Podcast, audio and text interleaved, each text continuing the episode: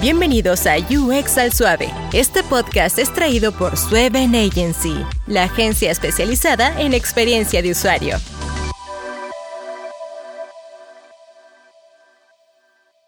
Bienvenidos a UX al Suave, un espacio donde hablamos sobre diseño de interacción en español y sin presiones. En el capítulo de hoy tenemos EXDA Costa Rica, eh, la agrupación, por así decirlo, en Facebook que agrupa a todos los diseñadores de interacción en Costa Rica.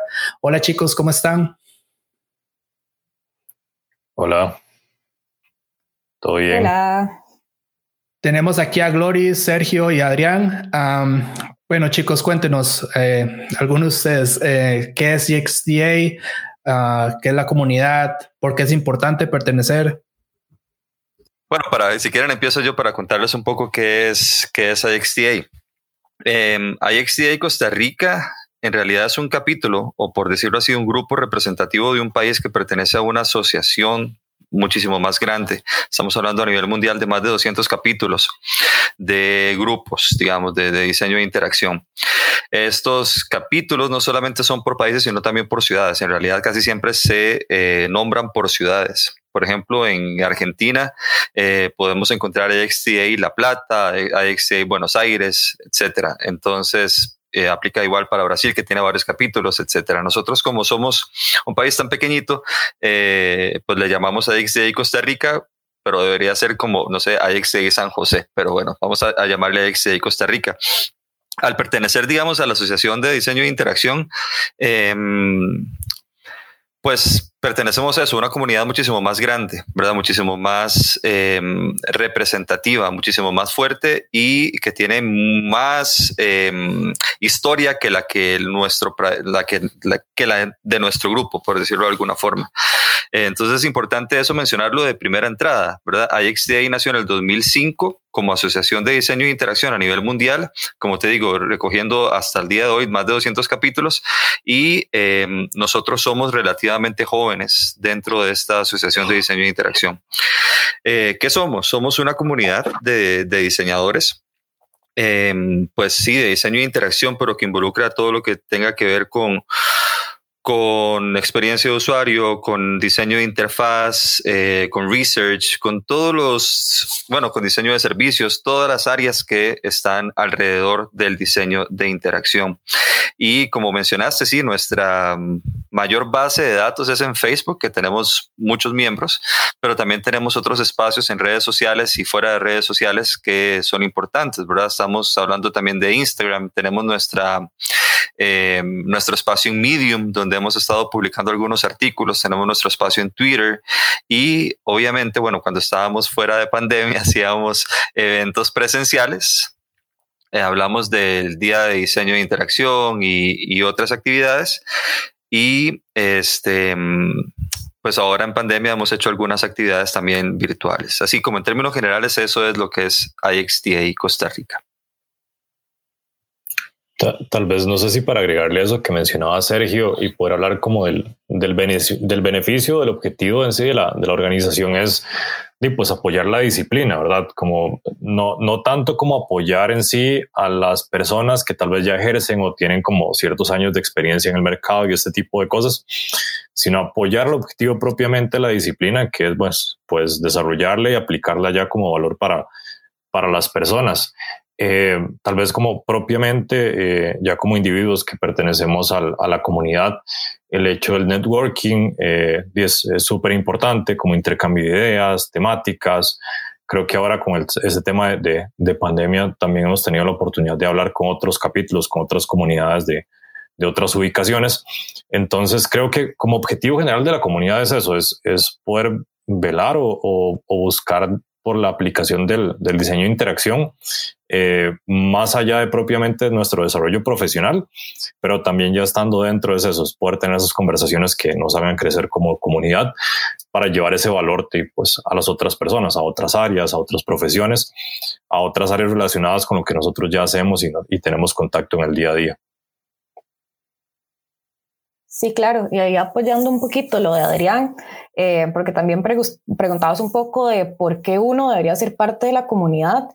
Creo que la motivación de cada persona es totalmente diferente, pero para mí un valor en común es que eh, definitivamente UX no se forma solo, digamos, requiere como acompañamiento y apoyo de otras personas y la comunidad nos brinda como esta plataforma para conocer a estas personas con nuestros mismos intereses, personas que se están desarrollando en el área eh, tanto dentro del país, que están impulsando un poco lo que es la disciplina, como decía Adrián.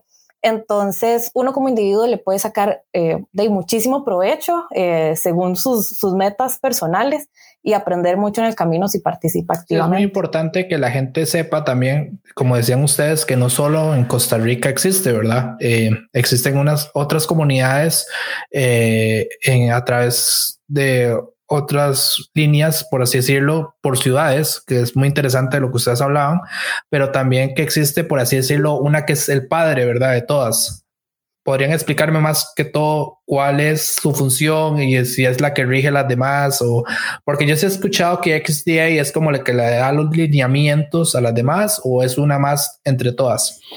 Em, bueno, IXDA es el nombre, digamos, genérico o, la asociación en general, ese es el nombre, pero como te digo, cada uno de los capítulos pues le pone su propio sazón, por decirlo de alguna forma. Entonces, este hay algunos lineamientos generales, pero no son, ¿cómo te digo? No son normativos, no son excluyentes, realmente, simple y sencillamente son como como cuestiones de marca, por decirlo de alguna forma. O sea, al pertenecer a una asociación, pues tenés como un logo general o tenés pues eh, algunos eventos que, que, la gran mayoría de capítulos eh, cumplen, pero no hay como un ente o como un papá que realmente nos diga o, o, o diga, digamos, al resto de capítulos cómo funcionar. Cada uno desarrolla sus propias eh, actividades, desarrolla sus propios programas, hace su propio desarrolla su propia agenda para poder eh, satisfacer las necesidades de cada comunidad, que es muy diferente entre país y país, ¿verdad? Hay países que tienen el diseño de interacción como una de las disciplinas más fuertes en el, en el área no solamente gráfica, sino de negocios. Mientras hay otros países como el nuestro que, que pues no es que está en pañales, pañales, ¿verdad? Pero que sí es una, una comunidad incipiente, ¿verdad? Que va poco a poco avanzando. Entonces, eh, las necesidades de cada país son diferentes y cada uno las va a abordar de manera diferente con diferentes, como te dije, programas o actividades, reuniones, eh, incluso talleres que son bastante representativos de cada comunidad. Sí, yo, yo lo veo tal vez más como esa fuerza que nos mantiene unidos como comunidad a través de, eso, como de una misma visión, un mismo objetivo. Em, tal vez el rol propiamente o algo de lo, de lo que más se destaca, así como en la comunidad global, es el hecho de los, de los eventos, que es como por lo que uno más suele reconocer, ¿verdad? Como Interaction Week, el Interaction Latin America, eh, como este tipo de, de, eventos que al final de cuentas, pues todos como comunidad formamos parte, pero sí es como por lo que más se suele conocer o por lo que más se suele dar exposición a, a, a XDA a nivel, a nivel mundial. Y es bastante curioso porque, de hecho, casi que no hay lineamientos y es algo que inclusive a nosotros como capítulo a veces más bien eh, digamos que la única regla es que no hay reglas, ¿verdad? Más allá del logo, que era lo que decía Sergio, eh, a veces a uno se le puede salir un poco de las manos cuál es el objetivo de nosotros como capítulo. Entonces también es algo que, que hay que contextualizarlo mucho y, y pues tropicalizarlo, ¿verdad? Verlo un poco dentro de, de qué somos nosotros y qué representamos en nuestro país que es tan pequeño, pero inclusive hay países en donde hay varios capítulos porque es por ciudad y entre ellos también tiene que existir como eh, cierta sinergia y comunicación. Y otra cosa que yo creo que ya rescato mucho nosotros a nivel local es que sí trabajamos muy de la mano o nos gusta como sentirnos aliados de otras comunidades que hay acá. O sea, nosotros eh, no somos tampoco, no, no, intentamos excluir, digamos, a las otras personas que también trabajan por, por objetivos comunes, ¿verdad? Entonces, eh, pues siempre impulsamos y motivamos a eventos de otras comunidades, que más mujeres en UX, que Ladies One in Design, pues ya Sketch Meetup, ahorita que acá empezar Friends of Figma, son cosas que también nosotros nos gusta siempre mantener como un contacto o una hermandad, digamos, con, con otras comunidades y no dejarlo como tan exclusivo de que de que suene como que somos una ley de, de diseño de interacción. Creo que simplemente abordamos tal vez temas distintos con nuestros eventos pero, eh, pero tal vez por un bien común.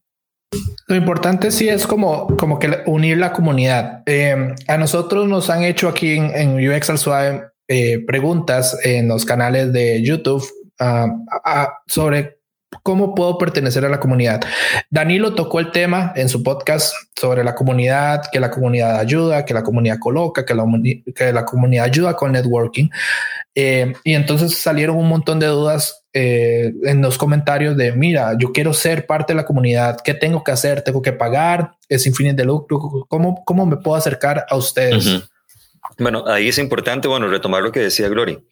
Y en esto no, no esperaría como que lo tomen como un disparo en el pie, sino más bien hacer un shout out al resto de comunidades, ¿verdad? Estamos hablando de que no somos una sola comunidad en el sentido de que no somos excluyentes, no, no tenemos exclusividad sobre, sobre ningún tipo de diseñador, ¿verdad? O sea, no es como que si usted es diseñador de interacción tiene que ser parte de nosotros, ¿verdad? O sea, es como que si usted quiere ser parte de nosotros, genial, pero también si usted, no sé, le gusta más la comunidad de mm, eh, Ladies One in Design o si le gusta más más mujeres en UX, eh, puede hacerlo y no son excluyentes, puede pertenecer a las que usted quiera. O sea, la comunidad eh, son muchas comunidades, son muchos grupos organizados que están sirviendo de plataforma para formación, que es súper importante, para networking, para, y para muchos otros objetivos. Con respecto específicamente a IXTA, no, no hay que pagar y creo que en ninguna hay que pagar, ¿verdad? O sea, es, es, totalmente gratuito, es un asunto completamente voluntario. El pertenecer a la comunidad tiene muchísimas aristas, ¿verdad? Porque puedes pertenecer a la comunidad uniéndote a las a las redes sociales y estando atento a los, a los contenidos que compartimos y yendo a los eventos o puedes pertenecer a la comunidad trabajando junto con nosotros, ¿verdad? Que hay un grupo de trabajo específicamente generando este tipo de actividades o puedes pertenecer a la comunidad también aportando desde tu propio desde tu propio lado, ¿verdad? Generando, por ejemplo, como vos, Paco, este tipo de, espacios, este, este, podcast aporta a la comunidad. Entonces, hay muchas formas de, de ser parte, hay muchas formas de aportar y lo único que hay que hacer es, pues, pues seguirnos quizás en redes sociales, enterarse que hay una comunidad, enterarse que, que es para todo tipo de personas, no importa cuántos años o cuántos meses o cuántos días ah, ah, hayas escuchado de UX o estés ejerciendo UX, no importa eh, cuánto, cuánta experiencia tengas, no importa cuántos proyectos hayas desarrollado, lo que importa es que te interese el tema, que te apasione el tema, que quieras conocer más contenidos y que eventualmente quieras también eh, acercarte a las actividades que estamos haciendo ahora virtualmente, pero que más adelante haremos presencialmente. Sí, es, es, muy bueno saberlo. Eh, me encanta que sean así como, eh, no, mira, no tienes que ser exclusivamente un diseñador de interacción, mira, no querés aprender de cero, te puedes unir a la comunidad y eso es muy importante porque hay gente que está aprendiendo en este momento mediante cursos en línea, mediante libros, porque la pandemia ha hecho que la, que la educación evolucione, ¿verdad? Y hay gente que puede ser muy buena y que está aprendiendo de a poco en, en su casa mediante cursos de Coursera que ha dado el gobierno gratuitamente, de hecho, y que sepa ya los conceptos y aprenda también a cómo aplicarlos mediante la comunidad. ¿Cuál es la, el estado actual para ustedes que están más dentro de la comunidad cambiando de tema? El diseño de interacción en Costa Rica, ¿cuál es como el estado actual? ¿Es un mercado difícil? ¿Es difícil colocarse? ustedes han visto que hay bastantes posiciones, pero cuesta encontrar a las personas ustedes son la comunidad. Ah, yo, yo soy parte, pero me salgo aquí más o menos para, para dejarlos a ustedes que están en la parte de, organización, de organización del, del, del XDA para que nos, nos cuenten, mira, si es, es una gran oportunidad de negocio, es una gran oportunidad para la gente que está iniciando porque hay demasiado, demasiado empleo o en Costa Rica es muy difícil, mira, mejor remoto. A ver, cuéntenos ¿Cómo es que está el estatus en Costa Rica? Mm.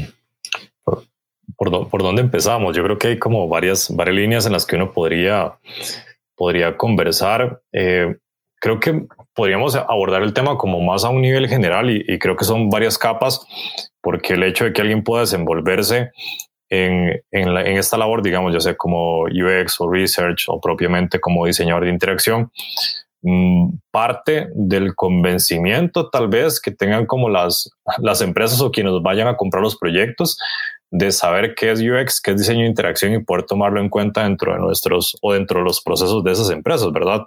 Antes, como decía Sergio, ya más como una cosa como estratégica y no solamente como diseño visual, como tendía a, entenderse. Entonces creo que si, si evaluamos eso, creo que hay una mayor comprensión, tal vez que hace algunos años, pero que por ahí todavía falta mucho camino para que tal vez eh, desde pequeñas, medianas y grandes empresas en Costa Rica, propiamente hablando de lo que es Costa Rica, eh, pues lleguen a, a esa aceptación de que UX o diseño de servicios también es importante dentro de los procesos, no solamente para lanzar una aplicación, no solamente para hacer el sitio web, sino más como planeación estratégica, objetivos para llegar a los usuarios, para llegar a los mercados.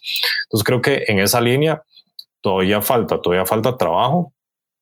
Eh, creo que desde, desde así, como un punto de vista muy, muy personal, y, yo que trabajo tal vez en una empresa más, más pequeña, eh, se, ve, se ve eso, como hacia donde uno se dirige, digamos, con el discurso de UX, y que a partir también como de, de este, de este escenario de pandemia y de, de un poco más como de, del rush por innovar y, y competir a partir de, de que todo se vuelve más digital, creo que hay oportunidades, pero todavía queda camino como, como ese convencimiento de la sociedad de la importancia del, de este rol, no tanto como de nosotros, pero sí del rol o de lo que podemos aportar a los, a los proyectos en conjunto ¿verdad? con el resto de roles. Sí, claro, y también digamos, a mí a veces me gusta verlo eh, desde el punto de vista de que, bueno, en mi caso, eh, yo todavía mantengo comunicación, por ejemplo, con la Asociación de Estudiantes del lugar donde yo estudié, ¿verdad? Del TEC. Y a veces llega gente haciendo esa misma pregunta y es, eh, hay varias cosas que me gusta siempre como tocar. Primero, los puestos en diseño e interacción no se los vas a encontrar con el mismo nombre todas las veces. Entonces ese es como el primer gran error. O sea, trabajo hay bastante, hay que empezar e, ese mismo trabajo que hacemos de research, digamos nosotros, de estar investigando fuentes, de estar investigando el contexto, de estar investigando usuarios, hay que, digamos, tomarlo y usarlo a favor de uno. Entonces, investigar eh, y empezar a leer, ok, tengo muchas cosas que tienen sentido en este puesto y tener esas ganas de decir, ok, me voy a mandar. Porque eh, yo creo que parte importante de la comunidad, o sea, parte importante de lo que ha hecho la comunidad y las personas tal vez que ya están a un nivel un poquito más alto, es que ellos empezaron a abrir puertas. Y creo que todavía quedan muchas puertas por abrir. Entonces, sí, sí hay oportunidades. Y ahorita hay gente que anda buscando diseñadores de interacción. Y muchísimas de esas personas es porque ya tuvieron la oportunidad de conocer a otro diseñador de interacción, a otra persona que trabaja eh, con experiencias, con servicios y quedó convencido de que este papel es importante en el desarrollo de una solución. Entonces, así como es bueno buscar oportunidades que ya existen, también es bueno empezar a buscar en dónde puedo abrir esa puerta. Y todavía quedan, bueno, a nivel local, yo creo que todavía hay muchísimas industrias que ignoran que nosotros existimos. Entonces, también hay como que sacar provecho de esos puntos de contacto y empezar a, a convencer que sí, eh, ya existen puestos para nosotros, pero podemos crear aún más. tal vez, muchísimo más para agregar un poquito lo que decía Gloria, me parece súper interesante cómo también la sinergia de diferentes disciplinas con la parte de diseño ha logrado abrirnos muchas puertas, ¿verdad? Vemos psicólogos haciendo research en la parte de UX, vemos arquitectos haciendo UX, vemos, este, bueno, diseñadores industriales haciendo UX, vemos diseñadores gráficos haciendo UX. Entonces, creo que eso es, es lo que más o menos decía Glory es identificar cuáles son tus habilidades, qué tipo de contenidos aprendiste y cómo poder responder a las solicitudes laborales que hay ahorita en el mercado, ¿verdad? Y ahí tal vez hacer un shout out también, por ejemplo, a gente que ha ido abriendo camino como Keren, Ramírez, que, que, has hablado mucho de diseño de servicios en la parte gubernamental y ahora ya no es raro, por ejemplo, ver a municipalidades haciendo pequeñas charlas de diseño de servicios y eso me parece súper interesante, ¿verdad?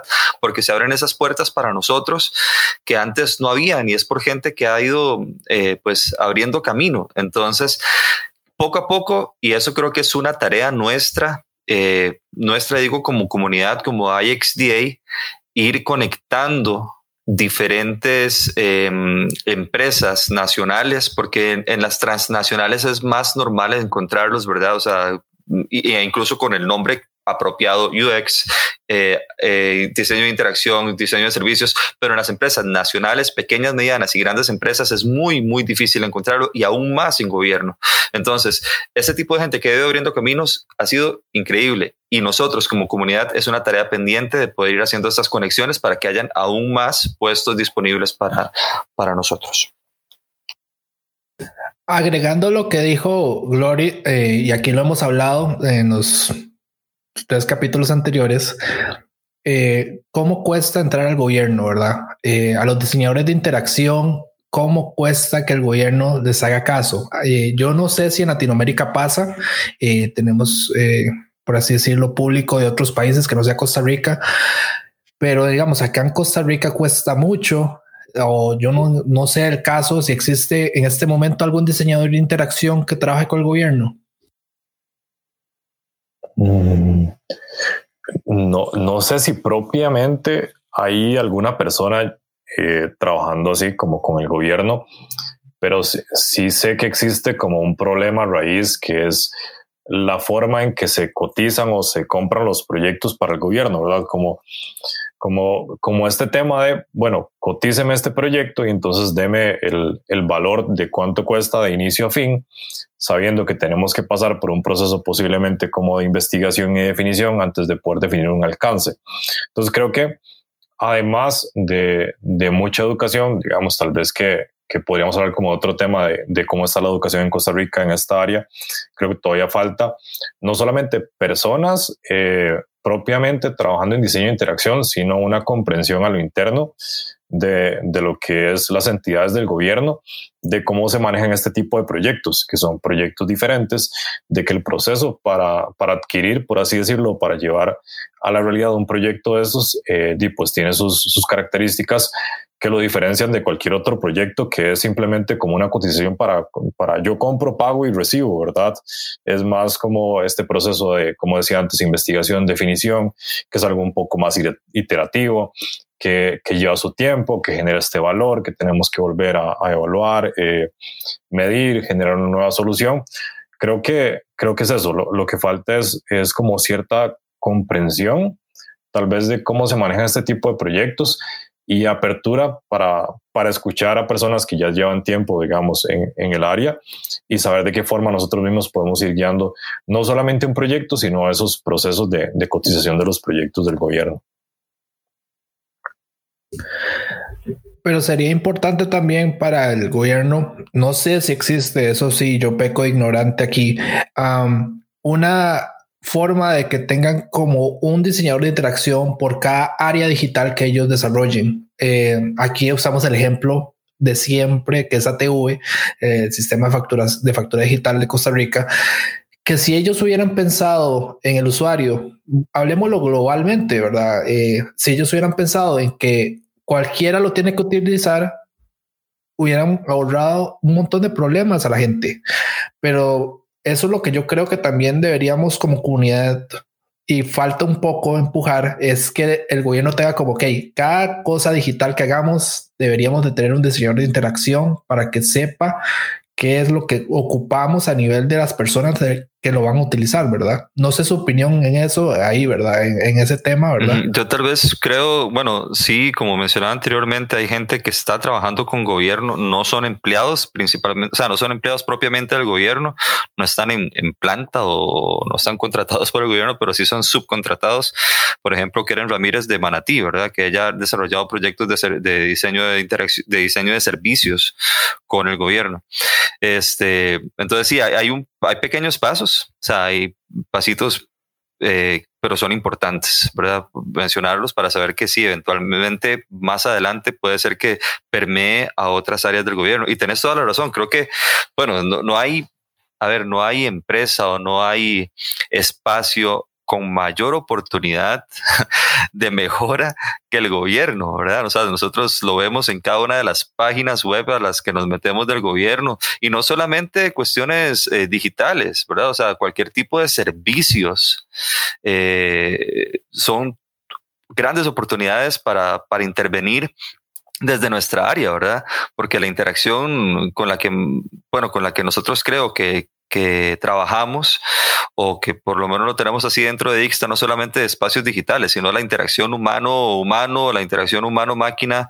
Eh, es una gran oportunidad definitivamente el gobierno y eventualmente, como te digo, o sea, no es raro ahora ver municipalidades haciendo pequeños talleres o pequeñas charlas sobre diseño de servicios y espero que pronto empiecen a verse beneficiados de nuestra disciplina. Como te digo, es una tarea pendiente nuestra, no solamente como, como, comunidad de IXDA, sino como comunidad general, empezar a intervenir estas, estos espacios públicos. Entonces se podría hablar que el diseño de interacción es para las masas, que no se necesita gran presupuesto, que no se necesita tampoco tener a una persona súper cara en ciertos puestos clave, sino es una ciencia y un arte, por así decirlo, que puede ser para las masas, que cualquier persona pueda aprenderlo sin ser diseñador, porque mucha gente nos pregunta a nosotros, eh, de hecho son las preguntas más comunes que tenemos desde que UX al Suave está en vivo. mira, quiero ser diseñador de interacción, pero soy diseñador de interiores. Soy diseñador de ah, industrial. Bueno, industrial es más cercano a ser un diseñador de interacción, ¿verdad? Por un tema de carrera. Pero hay gente que me dice, mira, soy administrador de empresas, puedo ser diseñador de interacción. Mira, vengo de un background de contabilidad, puedo ser diseñador de interacción. ¿Qué tan difícil es cambiar ese rol o ustedes piensan que, mira, si para ser diseñador de interacción es más fácil para un diseñador gráfico o para una persona que viene, por así decirlo, de psicología, ¿verdad? ¿Qué, qué piensan ustedes de eso? Vieras que por ese lado yo tengo una pequeña anécdota que, bueno, es algo que yo llevo como muy dentro de mí y siempre que puedo la comparto con alguien así que quiere empezar desde un área totalmente diferente. Hace, qué sé yo, un par de años, cuando todavía tal vez yo estaba intentando meterme a UX eh, ya como más formalmente y, y me estaba costando, eh, tuve la oportunidad de participar en, en un evento en donde iba gente de diferentes países. Estas personas tenían educación formal eh, y aunque yo vengo de, diseño industrial, eh, que como vos decís, de ahí sí, tiene varias similitudes a diseño de interacción, a diseño de experiencia y demás, pero no es educación formal en el tema, yo me sentía súper pequeñita a la par de esas personas, yo sentía que no tenía tanto que aportar, eh, muy insegura. Y en una parte del evento, lo que nos tocaba era hacer entrevistas. Y eran entrevistas literal, eh, imagínate un ambiente de fiesta, ¿verdad? O sea, habían muchísimas personas en el evento, todos hablando entre todos, haciendo muchísimo networking. Y eh, hablé con una persona en específico con, la que puedo decir que pude sacarle muchísima información respecto al tema que necesitaba en la entrevista y hicimos clic y después yo le dije, Day, la verdad yo me siento súper insegura, estoy aquí con un montón de gente muy preparada, yo siento que no doy la talla y él lo que me dijo fue, recuerde que sus, digamos, sus diferencias van a ser lo que la haga más fuerte. Y yo siento que esto aplica para cada persona, digamos, que quiere entrar y que tiene tal vez un trasfondo súper diferente a los demás. Esas diferencias hay que realzarlas muchísimo. Bien, esas diferencias son las que aportan la diversidad que uno trae a un equipo. Diseño de interacción aporta toda la parte técnica, eh, aprender, digamos, los mil frameworks que existen, aprender diferentes metodologías, leer libros, ver videos, charlas. Cualquiera puede hacer eso. Y si la persona realmente tiene interés, lo va a lograr. O sea, tal vez no sea el proceso más fácil, pero si la persona realmente tiene un interés en esto, lo va a lograr. Pero el reto a veces más grande es creer en uno mismo y entender que más bien esas cositas que lo hacen a uno diferente, uno las puede complementar muchísimo con lo que ya existe y traer muchísimo valor al área. De hecho, me parece súper interesante eso, eh, porque hay gente que sí me ha dicho y así conversando entre amigos y todo, mira, es que yo soy, vengo de un background de finanzas y veo que lo que ustedes hacen ayuda mucho a la gente, a mí me gustaría iniciar, pero siento que no tengo la, como el lado creativo de mi cerebro desarrollado y, yo les he dicho que no es tanto eso, es empatía. Yo creo que los diseñadores de usabilidad comienzan con la empatía. No sé ustedes qué opinan de eso, de que tienen que ser empáticos y saber qué es lo que necesitan las personas en realidad. Sí, ahí sí estoy de acuerdo. Creo que es una gran parte. No diría que es todo, ¿verdad? O sea, creo que es un buen comienzo tener, tener empatía. Eh, por ejemplo, yo te cuento, yo no solamente estudié diseño gráfico, sino que estudié educación, específicamente un área de la educación que se llama orientación.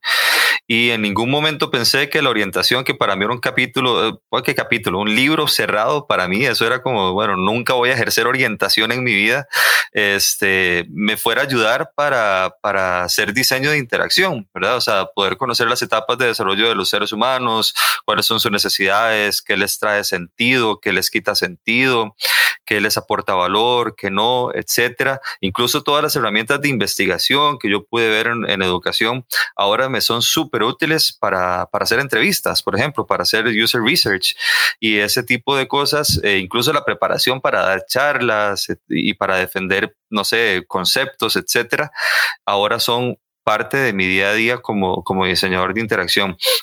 Creo, este, para aportar un poco a lo que decía Gloria y a esta pregunta que haces, Paco, em, no diría que es una que es una transición fácil, pero sí diría que es una transición interesante y una transición lograble y una transición que si le que si te apasiona el tema la vas a sentir súper natural. Entonces no importa qué tipo de background tengas, no importa que hayas estudiado anteriormente, lo que dice Gloria es súper importante, lo que vos aprendiste en tu carrera le va a aportar valor al tipo de, de, diseño que vayas a hacer. Y por eso, por ejemplo, existe el design thinking. O sea, el design thinking es una metodología que no es precisamente de, sentarse a, hacer dibujitos o hacer este, un, no sé, eh, una página web o hacer una aplicación, etcétera. O sea, es una metodología que utiliza herramientas de diseño visto desde un concepto muchísimo más amplio para resolver problemas, digamos. Entonces, eso nos demuestra que el diseño, o sea, cuando hablamos de diseño de interacción o diseño de experiencia de usuario, no estamos hablando de diseño formal, no estamos hablando de diseño de, formas, de, de, de eh, qué sé yo, de círculos, de líneas, de puntos, sino que estamos hablando de metodologías de diseño que nos ayudan a acercarnos al usuario, que nos ayudan a generar interacciones eh, lógicas y, que permitan una usabilidad eh, sencilla de las cosas que, con las que interactuamos. Entonces, en términos generales, yo creo que no es fácil, pero sí, si te apasiona, entrale y que lo vas a lograr. No sé si vos, Adrián, querés agregar algo más. ya después de esas dos, eh, bueno, anécdotas, Creo que lo, único que podría agregar es que a veces uno tiende a pensar que, que, el hecho de venir de alguna otra área de diseño le hace más fácil y si bien posiblemente el hecho como de comprender ciertos procesos o saber cómo tipos de producción, el hecho de llevar un diseño a la calle o a las manos de las personas podría facilitar, eh, también creo que desde diseño gráfico para pasar a UX o diseño de interacción uno tiene que desprenderse de ciertas ciertos sesgos. Entonces, como, como eso, la atención tal vez tanto al detalle, enfocarse solamente en lo visual, que los colores, las tipografías, como ese tipo de cosas. También si venís de diseño tenés que controlarla mucho porque porque no, no es el enfoque. Entonces, eh, creo, creo que todos desde el área que, que, vengamos podemos aportar algo y de igual manera es como saber que lo que tenemos por aportar también no puede ser el enfoque de lo que vamos a hacer ahorita, sino más bien las personas y el hecho de poder contactar con ellos para resolver un problema y generar una solución. Eh, sí, me parece muy buena tu respuesta. Es solucionar problemas. Los diseñadores de interacción resolvemos problemas. Es, es lo que yo creo que siempre ha sido y, y creo que siempre va a ser es resolver problemas, ¿verdad? Día a día, eh, flujos de trabajo, productos, proyectos, ¿verdad? Desde una perspectiva que el usuario sea el centro del todo, ¿verdad? Esa es más mi filosofía y creo que la mayoría es, eh, la que tiene, ¿verdad? para ustedes que están en la comunidad y tienen diferentes tipos de trabajos, ¿verdad? Eh, ¿Qué tan diferente es los, el proceso, los procesos, ¿verdad? Que tenemos actualmente acá en Costa Rica a los que ustedes han visto en otros países. Em, pueden ser Estados Unidos, por ejemplo, o estamos hablando de Europa. ¿Qué tan largo, qué tan cerca estamos de países de primer mundo en temas de flujos, de cómo atacamos los problemas de los usuarios o de proyectos en sí? ¿Quién, quiere empezar? Dale, dale, dale, No, creo que, creo que, creo que en cuanto a la aplicación propiamente y el nivel de conocimiento, no hay un gap en realidad. Creo que nuestra preparación y los profesionales en Costa Rica eh, tienen un, nivel alto de calidad. Creo que tal vez donde hay una diferencia es, como decía antes, como propiamente los proyectos eh, para Costa Rica tienen ese gap todavía de no, de no entender del todo la aplicación del UX o del diseño de interacción, digamos, del valor que se le da. Entonces, muchas veces nuestros procesos, nuestras actividades se ven eh, disminuidas por la inversión o por la importancia que se le da dentro de los procesos. Eh, tal vez algunos, hace algunos años era más frecuente eh, entender o, pensar que el diseño de interacción tenía mucho que ver con la parte puramente visual. Entonces, desde ahí podemos empezar a entender que, que quienes contrataban los proyectos e invertían en proyectos, eh, pues lo iban a hacer para eso, para ejecutar algo puramente visual. Ahora se abre un poco más a pensar en, en estrategia, más en objetivos, eh, más verlo como, como muy unido a la parte de negocio, pero todavía queda mucho camino por ahí. Entonces, tal vez contestando de manera muy puntual, creo que a nivel de, de calidad, a nivel de calidad profesional, eh, no hay diferencia, sino tal vez todavía queda diferencia en, en, en de qué manera podemos adaptarnos y, y, podemos abrirnos campo dentro de lo que es el, el negocio en Costa Rica. Sí, tal vez ahí agregar yo, bueno, yo creo que, que Glory, no estoy seguro, y yo hemos tenido oportunidad de, de, realizar proyectos con Latinoamérica y también con Estados Unidos, que son como los, bueno, yo creo que Glory incluso con eh, Asia, si no estoy equivocado. Este, mi experiencia con Latinoamérica es la que menciona eh, Adrián. Definitivamente el mayor obstáculo es ir a explicar al, al, CEO por qué es importante, ¿verdad? Es como, o sea, en realidad es importante que usted invierta en user research, es, en realidad es importante que usted invierta en testing, en realidad es importante que usted invierta en un diseñador de interacción o en, un UXer o en un eh, user interface designer. Para Estados Unidos, sinceramente, no he visto ninguna diferencia. Son metodologías muy similares. Creo que estamos en un buen nivel eh, tal vez hay gente que lo aborda, incluso podría decir de una manera un poco más desordenada, como que en Costa Rica hemos aprendido a ser muy ordenaditos, ¿verdad? Como hormiguitas. Y, y eso los, los, la gente de Estados lo valora un montón. y creo que eso les ha sido atractivo de nuestra industria, ¿verdad? Eh, pero no sé, Gloria, si vos tenés ahí como alguna otra experiencia que aportar. Sí, eh, ok, yo tal vez lo veo desde dos puntos de vista. Mucho lo que ustedes decían de eh, esta parte del cliente propiamente, ¿verdad? De, o de la persona encargada de tomar decisiones, porque a veces no es ni siquiera el cliente, ¿verdad? Hay una persona de por medio que es la que toma las decisiones y a veces es como necesitamos más horas de desarrollo, la verdad es que cortemos por aquí un poquito, menos user testing, menos pruebas y entonces la persona que toma decisiones en un equipo es vital tenerla del lado de uno. O sea, es importante construir esas relaciones. Y aquí vengo de la mano con que a nosotros a nivel técnico yo siento que no nos falta nada con ningún profesional de ningún lugar del mundo. O sea, a, nivel técnico, de, aplicar ciertas metodologías, estamos muy al mismo nivel. ¿Qué nos falta? El tico es demasiado tuanis y a veces si hay que ser un poquito más respondón, si hay que aprender a decir que no, eh, hay que aprender a poner límites, eh, hacer que el punto de uno tenga impacto en lo que está haciendo, o sea, darle el valor y el peso que corresponde y darle la importancia a la profesión. Y a veces uno mismo peca de que por ser buena gente, por adaptarse, eh, obviamente uno lo hace con la mejor intención de trabajar bien con el equipo en el que está, pero sí el tico a veces peca un poco de eso, de quedarse un poquito callado, de no ser tan agresivo.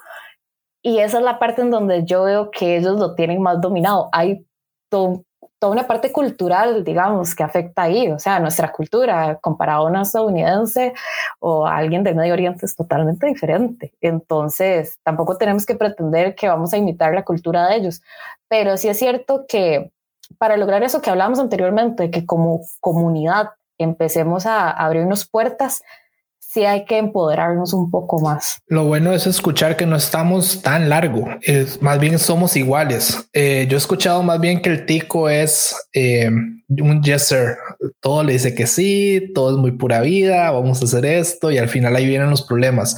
Y yo creo que eso es el error que tenemos en Latinoamérica de, pensar eso, ¿verdad? De, de yes vamos a hacerlo, siempre decimos que sí y somos muy pura vidas. Entonces, eso es el tema que yo creo que más afecta, digamos, no tanto el, tema de saber o no saber, ¿verdad? Sino de, cómo podemos seguir, eh, por así decirlo, un proceso y poder enfrentar ciertos problemas en el día a día. Eh, con otro tipo de mercado que no sea latinoamericano bueno, eh, ya llegó la hora de las preguntas individuales. Vamos a ver cómo les va. a todos les he preguntado cuando han llegado cuál es su proceso, pero yo creo que aquí vamos a hacer tres. Entonces, tres diferentes procesos. Vamos a ver cuál y qué tan diferente proceso llevan cada uno.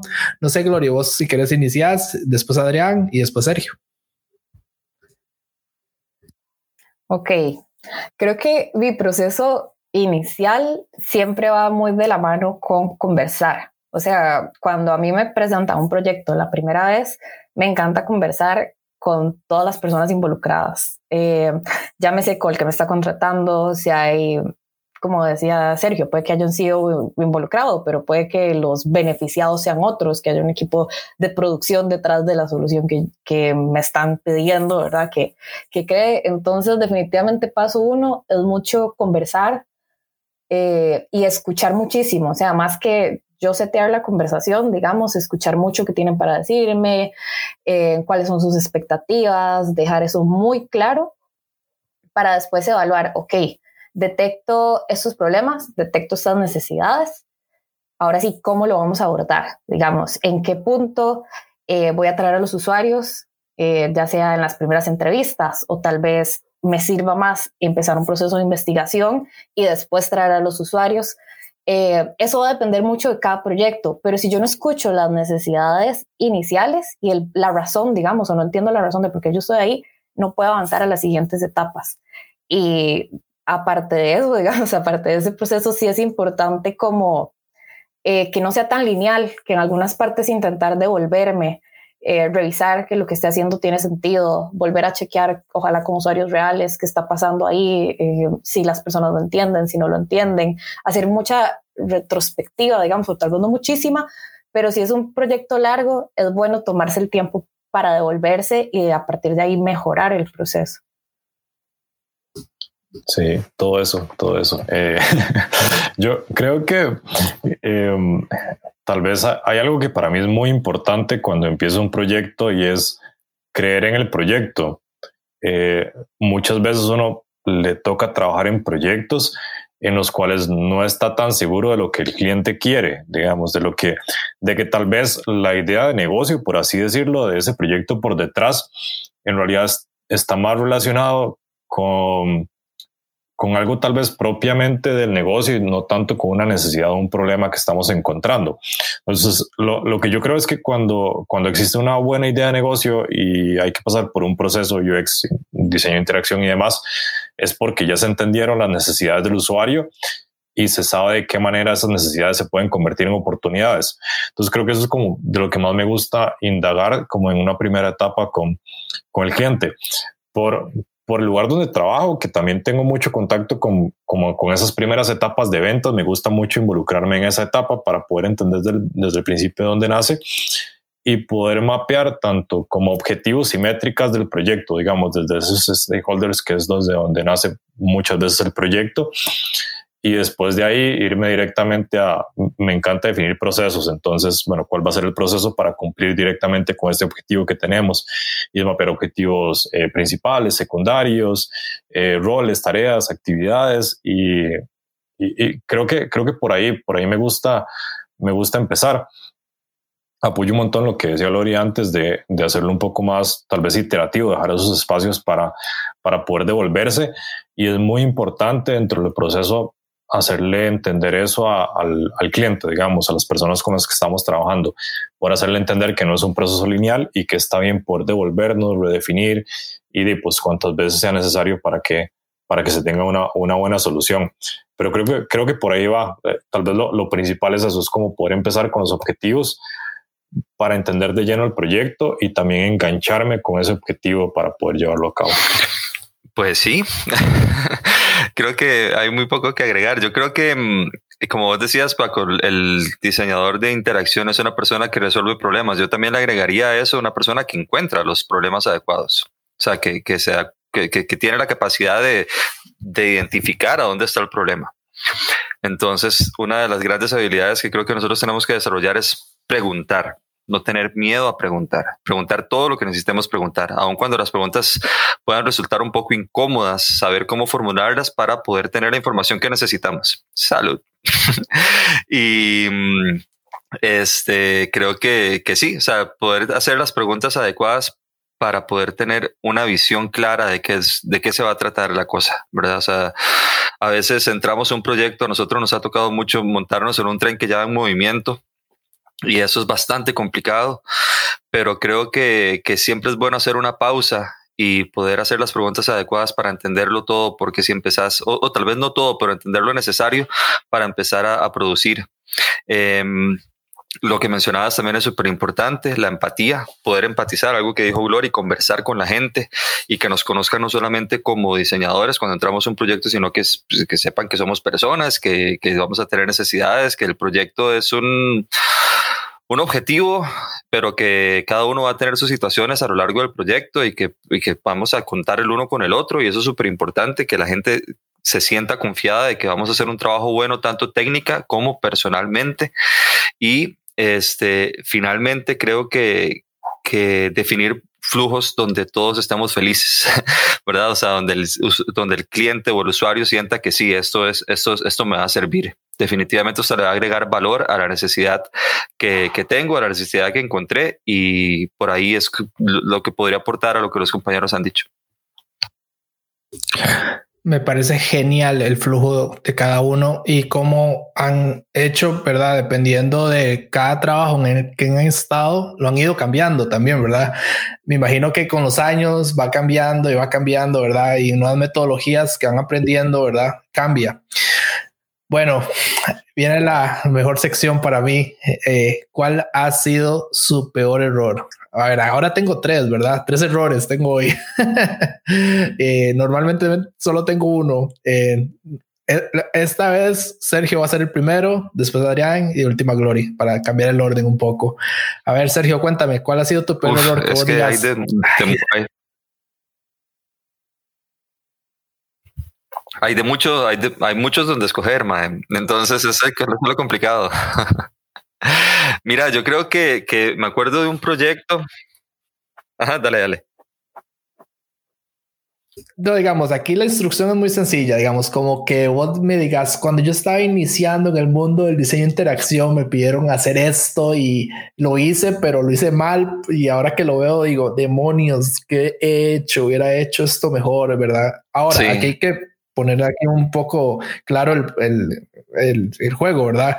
Normalmente los diseñadores de interacción no todos diseñan, ¿verdad? Ojo, ¿verdad? Hay diseñadores que solo crean experiencias y, ¿verdad? Puede ser que alguno de ustedes sea el que me diga, ah, no, yo no lo diseñé, se ve feo, pero la experiencia es buena, ¿verdad? Ese error no cuenta, tiene que ser un error 100% de ustedes.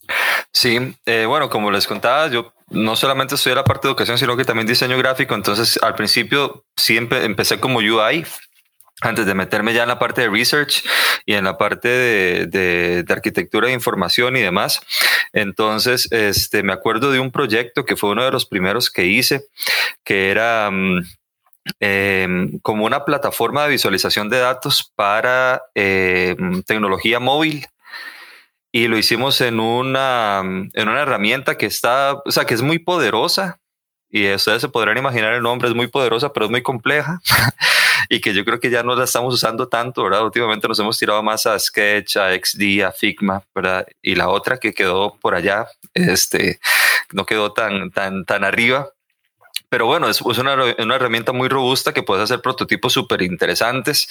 Y claro, el prototipo que hice en aquel momento era un monstruo, ¿verdad? O sea, vos cliqueabas y te llevaba a cualquier lado porque yo le había metido cualquier tipo de, de, de metadata y, o sea, me enredé un montón y cuando lo presentamos ahí tuvimos que medio intervenirlo quirúrgicamente, pero sí, el prototipo que hice para ese proyecto específicamente en esa herramienta, este fue, fue un monstruo, fue un Frankenstein y creo que nunca se me va a olvidar eh, las semanas. Decilo, decilo.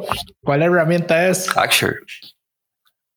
Porque odias Azure. Azure es una buena herramienta Es una herramienta muy robusta, pero creo que hay maneras más sencillas y más directas ahorita, ¿verdad? Creo que, que, que quien diseña en Azure prototipa en Azure y logra cosas impresionantes en Azure. Ese fue mi primer y creo que hasta el momento único proyecto de Azure y entonces creo que por eso fue que no, no lo logré tan bien.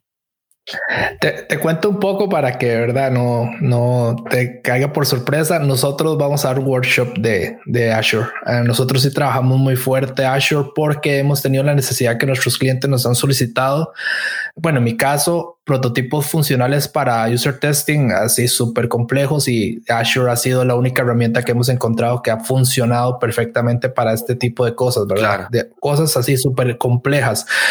Y yo te doy la razón 100%. Azure no sirve para todo y no es para todos. Es tan complejo que se vuelve, ¿verdad? Eh, un monstruo de mil cabezas si quieren hacer algo muy rápido y, ¿verdad? No, no funciona para todos, ¿verdad? Pero sí, próximamente eh, vamos a estar dando eh, unos workshops de Azure desde cero. Digamos, probablemente soy yo el que los va a dar. de una vez, apuntame de una vez para ver si puedo retomar ese prototipo y hacerlo más bonito.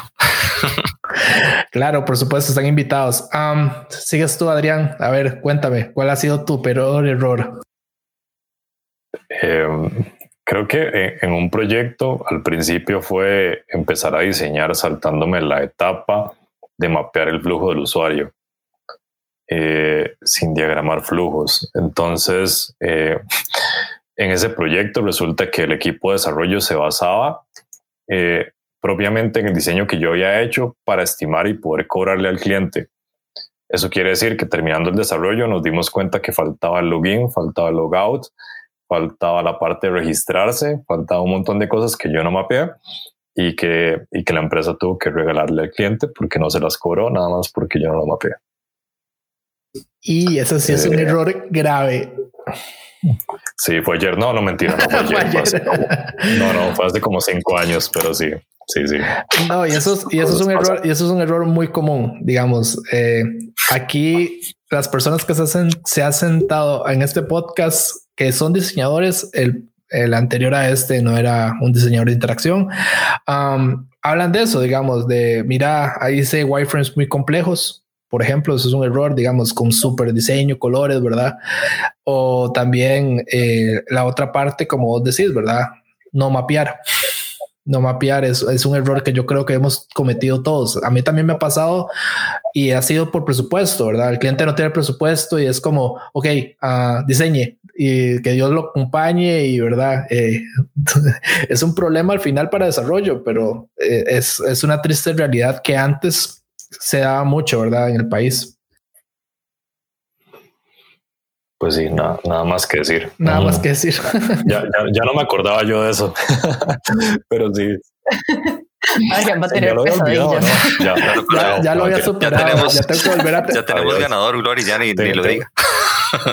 ya, vamos a tenerle que pagar la terapia a Adrián otra vez para que pueda superar ese trauma. ya, la, psicóloga me, me había dado de alta. Lástima. A ver, vos, Glory, ¿cuál ha sido tu peor error? Ay, mi peor error fue mi primer portafolio.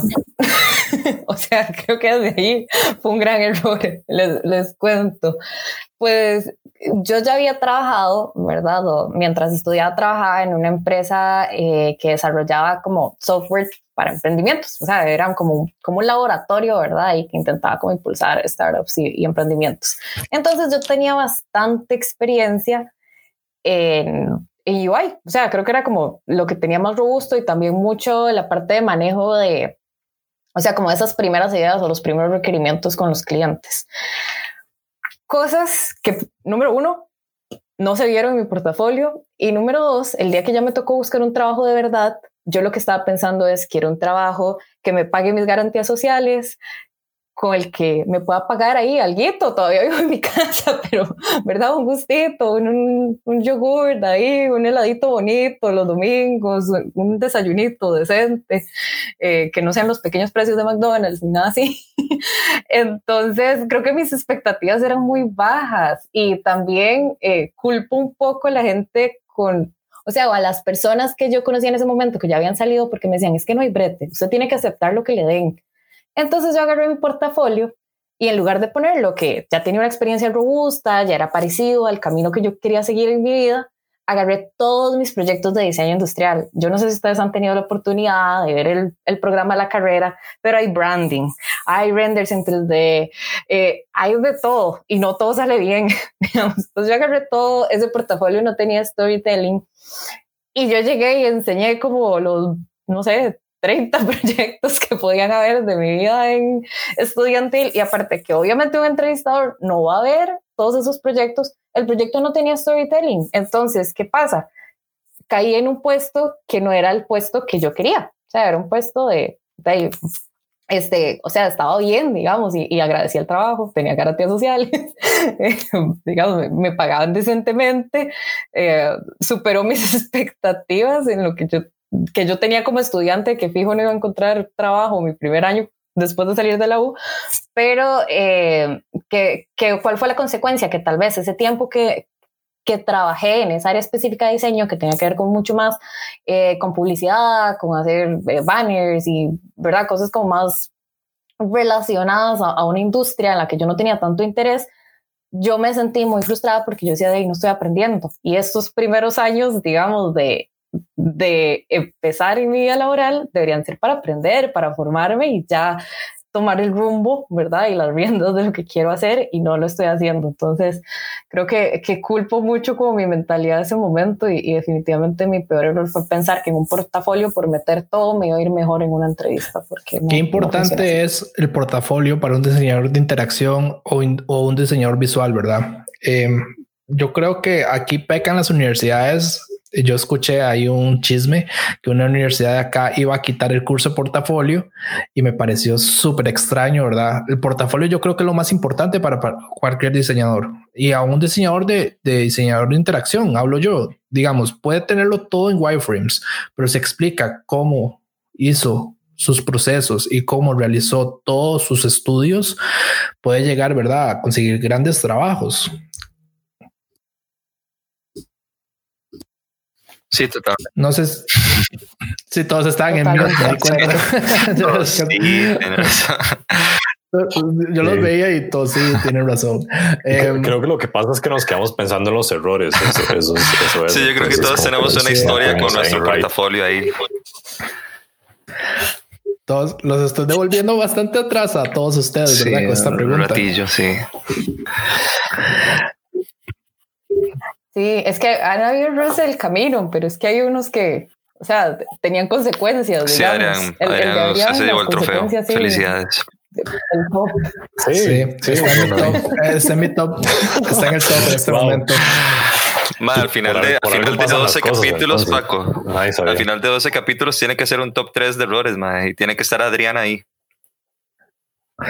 Ah, no, vamos a hacer el, el, capítulo 12, vamos a ver, vamos a hacer de terror, eh, o el del 13, vamos a hacer un especial de terror de instituciones públicas para, para el podcast. Uh, ese va a estar, ese bueno. vamos a hablarlo. Por eso este, este podcast es divertido porque se llama UX Suave, por si ven, no tiene un formato así tan marcado, uh, solo las preguntas que les hago a todos siempre, ¿verdad? Que son las últimas dos, eh, y me gusta escucharlas porque todos ustedes tienen diferentes procesos, diferentes errores, entonces es súper divertido que la gente lo escuche. Pero vamos a hacer un especial. Este Lucía lo, lo puso en la mesa. Vamos a hacer un especial de instituciones del gobierno. Vamos a ver quiénes se atreven a venir de invitados conmigo a revisar página por página del gobierno y ver esas monstruosidades que han hecho, ¿verdad? Yo, yo, yo digo así, sinceramente, eh, el ejemplo que yo en el podcast, el capítulo 2 con Lucía hablaba, era muy interesante, era el de la IA ustedes para reportar una fuga en el AIA le, les preguntan, ok, mándenos un mensaje en WhatsApp. No lo pueden hacer en el sitio, ya no pueden hacerlo en el sitio. Tienen que mandar un mensaje de WhatsApp. Tienen que averiguar cuál es el NIS más cercano que tengan ustedes. El NIS para la gente que no sabe es el número de medidor. Y entonces después de eso tienen que esperar a que les respondan en WhatsApp. Entonces, lo primero que hacen ustedes es, ok, ver dónde encuentran el medidor y ver cuál es el que tiene más cercano y saber el NIS. Eso, eso jamás nadie lo va a hacer. Entonces, ¿cómo, cómo reportan las fugas? A puras direcciones a Lotico. Aquí a Lotico llamamos 50 metros del palo de manzanas que está en el barrio tal. Entonces es, es pésimo, ¿verdad? O sea, el que, el que pensó eso no, nunca ha reportado una avería. Sí, yo le tengo, yo le tengo una, perdón, Gloria, nada más para contarle una que estábamos hablando hoy en el equipo. Eh, la gente del OIJ tuvo la genial idea que en pandemia se podía sacar la hoja de delincuencia eh, de manera web. Pero Dima, hay que ir por la contraseña presencial. o sea, no te, van a dar la contraseña si no vas a la oficina central o a cualquier oficina del OIJ o del Poder Judicial a presentar tu cédula y entonces hasta ahí te dan la contraseña para sacar tu hoja de delincuencia a través de la web. No puede ser, Dios mío. Es increíble que alguien pensara eso, ¿verdad? Eh, que, que, alguien en media pandemia, ok, vengo por mi contraseña, pero no vengo por mi hoja de delincuencia. o sea, ya, los hizo ir. O sea, mejor les da la hoja de delincuencia directamente. Pero bueno, sí, yo creo que el capítulo 13 o el 12 va a ser va a ser instituciones del gobierno. El, el, otro año, yo, yo espero que lleguemos al otro año, ¿verdad? Y tengamos mejores temas y ya sea más cerca el, final de esta pandemia que ha cambiado muchos procesos, pero bueno, esperemos a ver el otro año si podemos hacer el, el capítulo el 13. El 2020 sobrevive a todo, entonces... Sí, sí, eso, es lo, lo genial. Más bien chicos, muchísimas gracias por tenerlos aquí. Esta es su casa. Bienvenidos. Ustedes tienen las puertas abiertas cuando quieran. Eh, pueden mandarme un tema y podemos discutirlo, ¿verdad? En el podcast. Eh, pero súper, súper agradecido con ustedes por estar aquí hoy y no sé, algunas palabras finales de alguno. Yo voy a aprovechar nada más para invitar a la gente a que nos siga en redes sociales, eh, IXDA Costa Rica en Instagram, en Twitter también, eh, y los que no se han unido a, nuestra, a nuestro grupo abierto de Facebook, que es UX Costa Rica, pueden unirse y pronto van a estar viendo todo el trabajo que hemos estado haciendo de manera interna para, para, estructurar mejor nuestro capítulo y de alguna u otra forma involucrarse y hacer cosas muy chivas para el diseño de interacción eh, en los próximos meses. Entonces, invitados todos a seguirnos en redes sociales y a participar con nosotros, acérquese. No hay ninguna, eh, no hay ninguna regla más que la pasión del diseño de interacción. No importa cuántos meses lleve haciendo esto, nada más que en su corazoncito palpite el diseño de interacción junto con el de nosotros y vamos a hacer cosas muy tuanis. Muchísimas gracias, Sergio, por esas últimas palabras. Y es cierto, yo, yo he sido parte de la comunidad y, y es verdad, la comunidad en realidad ha sido uno de los grandes aliados para eh, buscar personal, para que la gente pueda buscar empleo, para que la gente se ayude con sus procesos, para la gente que tiene preguntas aprenda, ¿verdad? Y, es cierto, acérquense a la comunidad, eh, la comunidad no muerde y no somos unos monstruos así como de mil cabezas tampoco que mordemos, bueno, es Sergio Cabezas, pero bueno, eh, la comunidad es lo que va a hacer que Costa Rica mejore y mejoremos servicios en este país de nuevo, gracias. Y eh, mi nombre es Francisco Bravo. he sido el anfitrión para el día de hoy. Eh, buenas noches.